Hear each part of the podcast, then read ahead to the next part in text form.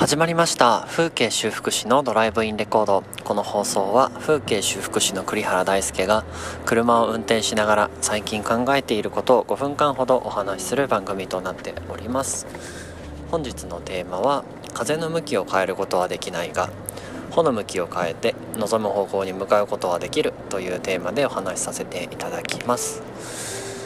今回のテーマのこの言葉はですねちょうど今日あのボーダーレスジャパン代表の田口さんがツイッターでこの言葉をつぶやいていてああ本当にその通りだなって思ったんですね。というのもうんと僕今風景修復師という役柄を名乗って活動をしているんですけれども風景修復師の正体はというと、えーま、空き家を中心とした不動産屋さんそれと、えー、空き家に残っている残地物思い出に残った品々を、えー、レスキューして次の方につなぐ古材古道具屋さん。この両輪を使ってですね、まあ、群馬県の風景をより良くしていこうとしているものなんですけれどもです。うんとまあやっぱりこう風向きは良くないなって思うことはあってもちろんあと8割9割ぐらいの方はそういう思いを持って風景修復師やってますっていうと、まあ、あのすごいね頑張ってね応援してるよって言っていただけることが、ね、8割9割はあるんですけれどもやっぱり中には結構言われた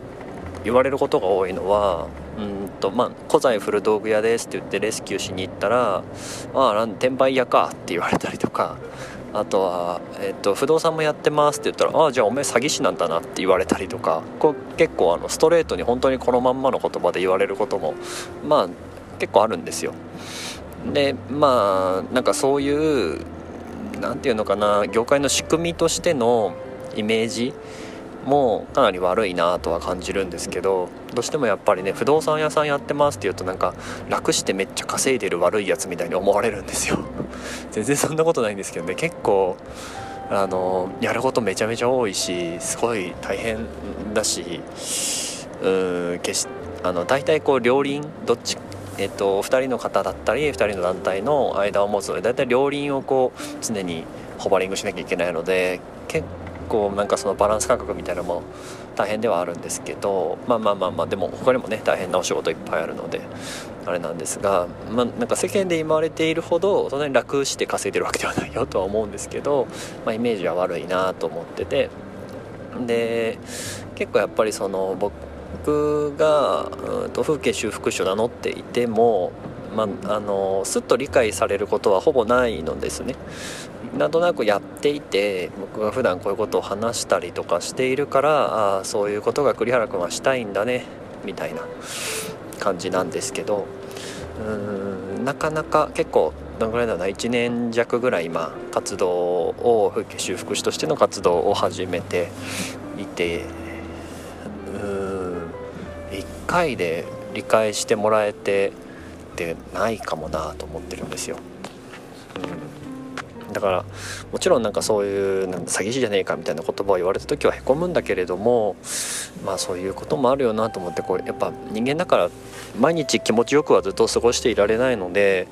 うん、でもその中にあるこう自分がやっててよかったなって思う気持ちのいい時間とかあるいは瞬間とかなんかそういうものを楽しみながらもう前向いて今できることをやるしかないんだなと。ね、普段からちょっと思っておりますでお救急車少々お待ちください。目の前を通り過ぎていきました。無事だといいね。はい。ということで話に戻ってまあそういうまだまだ理解されない仕事だったりうんと業界全体でのイメージとしてのうん、風向きの悪さみたいなのはあるんだけれどもその田口さんのおっしゃってた今回のテーマのように